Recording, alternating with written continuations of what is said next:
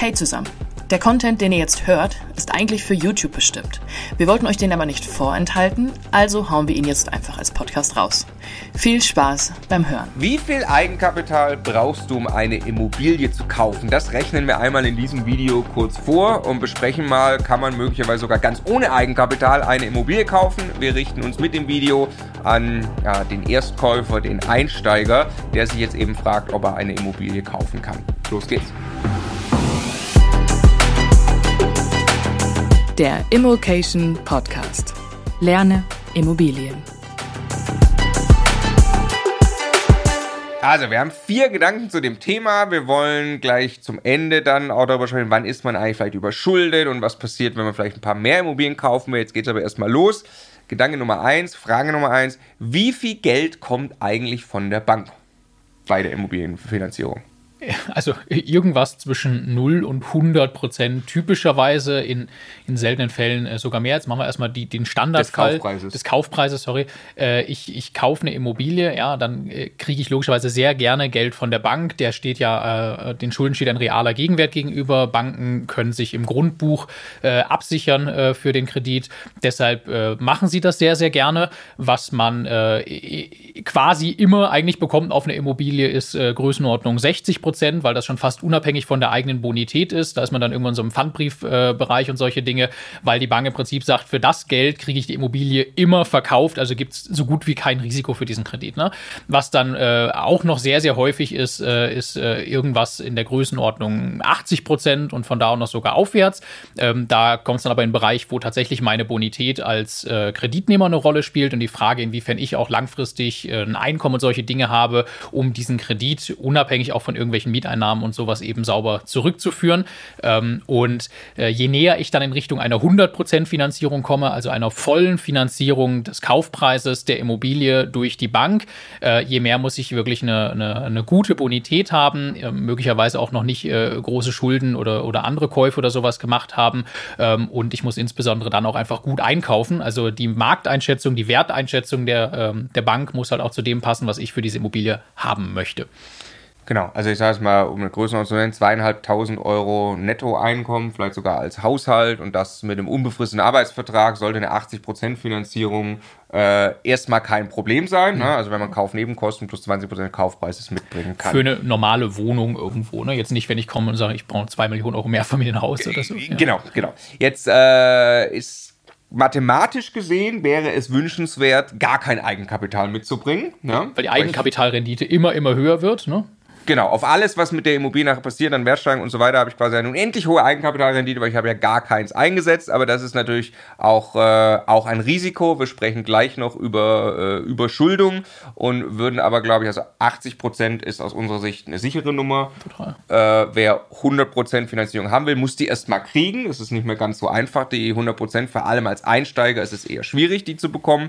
Ähm, und meistens ist es eher für die Leute, die das Eigenkapital eh schon haben oder hätten und wirklich über hätten, die es aber nur nicht einsetzen wollen, die kriegen viel leichter eine 100% Finanzierung. Also wir merken uns, 80% kommt von der Bank, selber bringen wir mal 20% mit in unserer Beispielrechnung. Genau. Wenn du mal nachrechnen möchtest, wie sowas funktioniert, 100% kostenloses Kalkulationstool gibt es wo, Stefan? immocation.de slash Kalkulation. Jetzt also, rechnen wir aus. Zweitens, wie viel Geld brauchst du denn dann? Rechne mal vor, bei einer 80% Finanzierung. Wie viel Geld braucht zum Immobilienkauf? Also nehmen wir mal eine Immobilie, jetzt ganz simple Zahlen, äh, die ist 50 Quadratmeter groß und kostet 2000 Euro pro Quadratmeter. Das ja, wird irgendwo äh, eine B-Stadt sein, also irgendwie äh, im, im, Speckgürtel von irgendeiner Großstadt. Ne? Hängt natürlich auch ein bisschen davon ab, wo in Deutschland ich mich gerade bewege. Und eine ganz normale äh, Zweizimmerwohnung äh, in so einer Region. Die kostet ich möchte nur ein ganz kurzes Statement machen, weil ich, ich, ich sehe die vielen Kommentare zu ja, 100.000 Euro für eine Wohnung. Wir kaufen äh, einige Wohnungen, haben das auch in letzter Zeit getan und wir haben Wohnungen gekauft für unter 50.000 Euro. 30.000 30 Euro. Nach wie vor, auch jetzt, heute, aktuell. Ähm, wir haben aber auch Wohnungen gekauft für 200 oder 300.000 Euro. Es hängt einfach massiv vom Standort ab. Zum einfachen Rechnen 100.000 Euro kostet die Wohnung. Genau, also kann man definitiv heute genauso kaufen, was ich jetzt erkläre. Ja. Ja. Ähm, jetzt kommen obendrauf Kaufnebenkosten, äh, die wir immer empfehlen, selber zu bezahlen, weil denen kein realer Wert der Immobilie gegenübersteht. Das ist eine Grunderwerbsteuer, Größenordnung äh, dreieinhalb äh, bis sechseinhalb Prozent. Wir haben ähm, die Notarkosten und Kosten fürs Grundbuchamt, das ist zusammen so äh, ungefähr zwei Prozent. Und wir haben ähm, Typischerweise noch ein Makler drauf, ähm, wenn nicht, dann Glück gehabt. Ähm, und wie viel der Makler kostet, äh, hängt auch total vom Standort ab. Ich sage auch mal irgendwas äh, zwischen 3 und, und 5 Prozent ist da wahrscheinlich ein ganz typischer Wert. Ja? Ähm, das heißt, ich komme am Ende irgendwo auf 10 bis nochmal 12, maximal 15 Prozent Kaufnebenkosten, die ich mitbringen sollte. Das sind also 10.000 bis 15.000 Euro für diese Wohnung, die ich für Kaufnebenkosten brauche.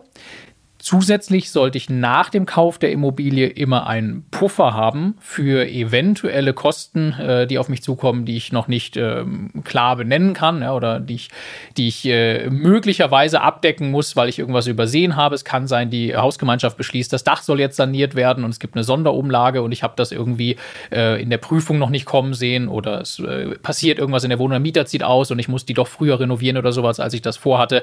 Ähm, wir empfehlen, dass man äh, ungefähr ungefähr 10.000 Euro für eine Wohnung, die 100.000 Euro kostet, einfach nochmal zur Seite legen hat, die man auch nicht für Urlaub oder Auto oder sowas verwendet. Das ist wirklich die eiserne Reserve, damit man nicht in irgendeine blöde Situation kommt. Jetzt zeigt aber nicht linear, ne? Wenn ich in nee. München für 700.000 Euro eine Wohnung kaufe, muss ich nicht 70.000 Euro vorhalten. Nee, es gibt, aber, da, es gibt ja. so Daumenregeln, dass man dann irgendwann aufs ganze Immobilienportfolio sagt, dass man so zwischen einer halben und einer ganzen Jahresnetto-Kaltmiete als Rücklage hat. Aber am Anfang mal für eine Wohnung ist lieber vorsichtig und ich habe ein bisschen mehr eingeplant, als dass ich in eine Schieflage komme.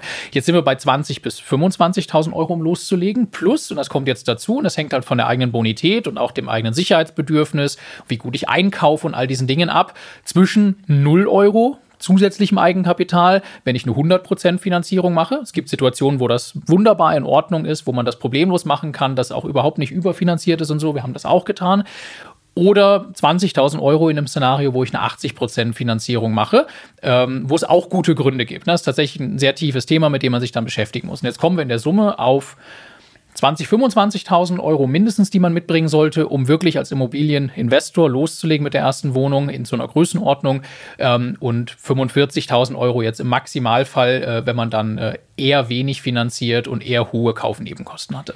Genau, deshalb sagen wir, wer als äh, Immobilieninvestor starten möchte, eine Immobilie kaufen möchte, die langfristig halten möchte, an einem Standort, wo es auch einigermaßen noch rentabel ist, ne, das sind dann Standorte, die eben nicht schon exorbitant teuer sind unter 20.000 Euro braucht man aus unserer Sicht nicht anfangen. Ne? Das, äh, ja. Da würde ich sagen, da muss man einfach dran arbeiten, 20.000 Euro auf die Seite zu kriegen. Ähm, wer wirklich Vermögensaufbau betreiben will, wer wirklich irgendwie seine Rentenlücke schließen will oder so, der muss ohnehin Mittel und Wege finden, 20.000 Euro auf die Seite zu bringen. Das ist absolutes Minimum. Ja, und das, also oft wird ja dann darüber diskutiert, dass man irgendwie den Hebeleffekt maximieren kann, Eigenkapitalrendite maximieren kann, wenn man dann 100% finanziert und sehr wenig Geld nur investiert und so. Aber auf der anderen Seite äh, also A, ich muss sowieso erstmal grundsätzlich Geld zur Seite legen aus dem, was ich verdiene. Ich muss sowieso irgendwo meinen Vermögensstock schaffen und dann muss ich dieses Geld ja auch sowieso irgendwie ins Arbeiten bringen. Und mal ehrlich, wir haben gerade Inflation, also Sachwerte sind sehr clever, um Geld anzulegen.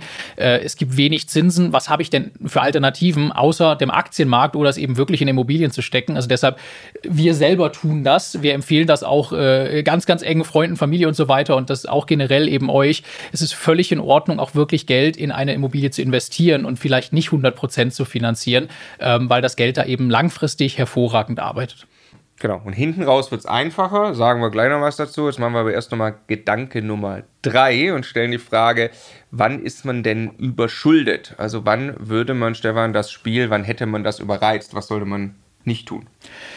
Na, der, der größte Fehler, den ich eigentlich machen kann, ist äh, zu teuer einzukaufen und dann die Immobilie voll zu finanzieren. Also nämlich das Beispiel, der, der reale Marktwert, für den ich eine Immobilie im Moment problemlos verkaufen kann, äh, ist 100.000 Euro. Und äh, aus irgendeinem Grund, weil ich mich nicht ausreichend damit beschäftigt habe, was auch immer, komme ich auf die Idee, für diese Immobilie 120.000 Euro zu bezahlen. Und dann leihe ich mir auch noch diese 120.000 Euro von der Bank. Und nur weil die Bank einem Geld leiht, heißt das überhaupt nicht, dass das wirklich der, der Wert der Immobilie ist, was die Bank mir da gibt. Ne? Wenn ich einfach eine gute Bonität habe, ist das darauf abgestellt.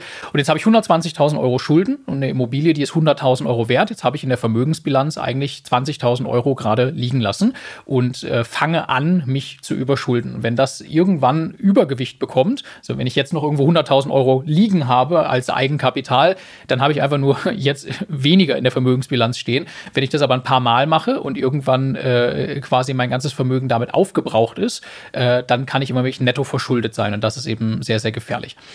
Genau, und dann wird dann tatsächlich auch Überschuldung irgendwann zu einem Problem. Nehmen wir an, dann gehen die Preise vielleicht noch runter äh, über viele Jahre. Das heißt, ich habe dann immer noch mehr Schulden, als meine Immobilie wert ist. Und dann komme ich an einen Punkt, wo ich beispielsweise die Anschlussfinanzierung habe. Also, dass äh, mein Darlehen mit den Zinsen, da sind die Konditionen festgeschrieben, zum Beispiel für zehn Jahre.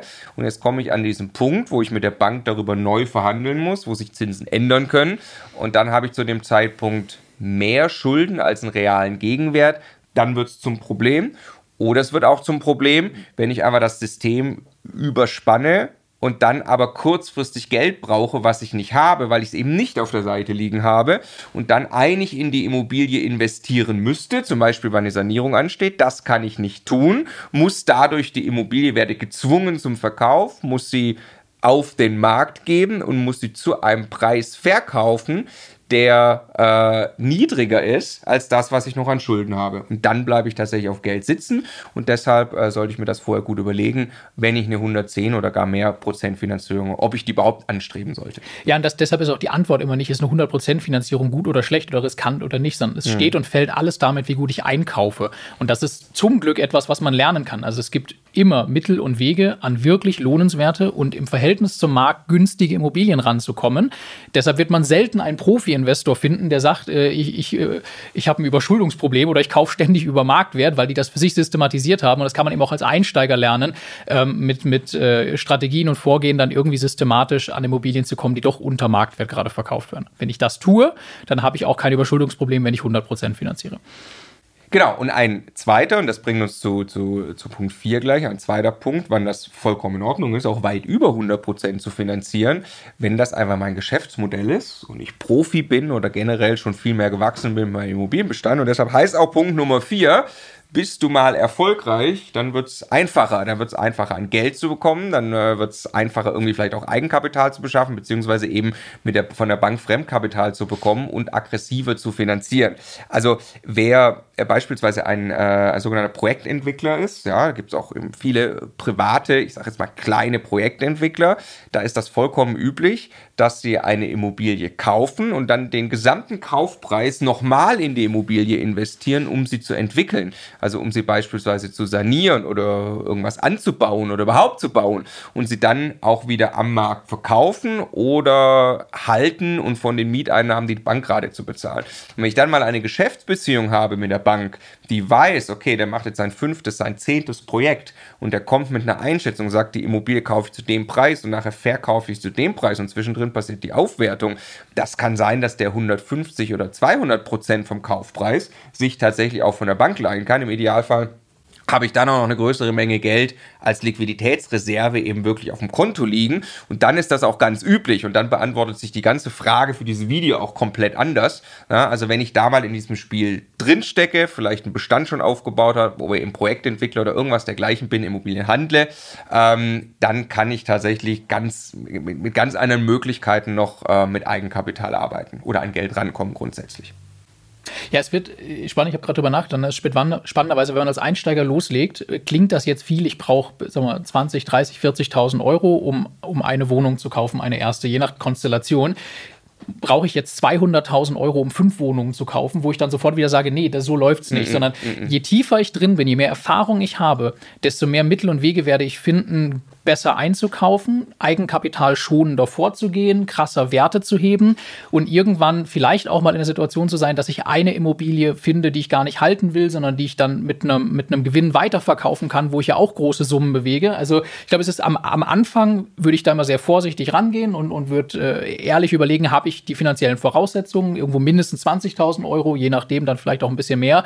Aber das kann man dann nicht multiplizieren. Also so läuft es nicht, sondern es wird dann immer, immer effizienter. Man kann dann schon krasse Sachen aufbauen, ohne dass man exorbitant viel Eigenkapital braucht. Ja? Genau, vor allem, wenn ich es gut mache. Also man muss nicht der Riesenprojektentwickler gleich sein, hm, sondern auch das ist also bei uns dann zigfach im Bestand passiert. Man sieht ja dann, man hat die Immobilie ein, zwei, drei Jahre, man hat was investiert, die Mieten sind gestiegen, der Wert der Immobilie ist gestiegen, weil sich auch der Markt in der Zeit eben eventuell gut entwickelt ja. hat. Das weiß ich dann ja aber und plötzlich habe ich eigentlich eine Reserve in der Immobilie, die kann ich im Übrigen auch tatsächlich mit der Bank wieder rausziehen irgendwann. Wenn ich sage, hey, nach drei Jahren bewertet mal die Immobilie neu, dann sagt die Bank, herzlichen Glückwunsch, die Immobilie ist 50% Mehrwert als damals, weil du hast ja toll entwickelt, hast selber noch investiert, plus der Markt ist gut gelaufen, dann kann ich mir tatsächlich wieder Eigenkapital aus der Immobilie rausziehen. Ne? Also das Spiel wird, und das glaube ich hier für uns der abschließende Punkt, ähm, das Spiel wird mit der Zeit dann immer einfacher. Ja. ja. und vor allem natürlich, wie gesagt, trotzdem bei all dem immer Puffer, Liquiditätsreserve, damit ich nie in Rückenlage gerate.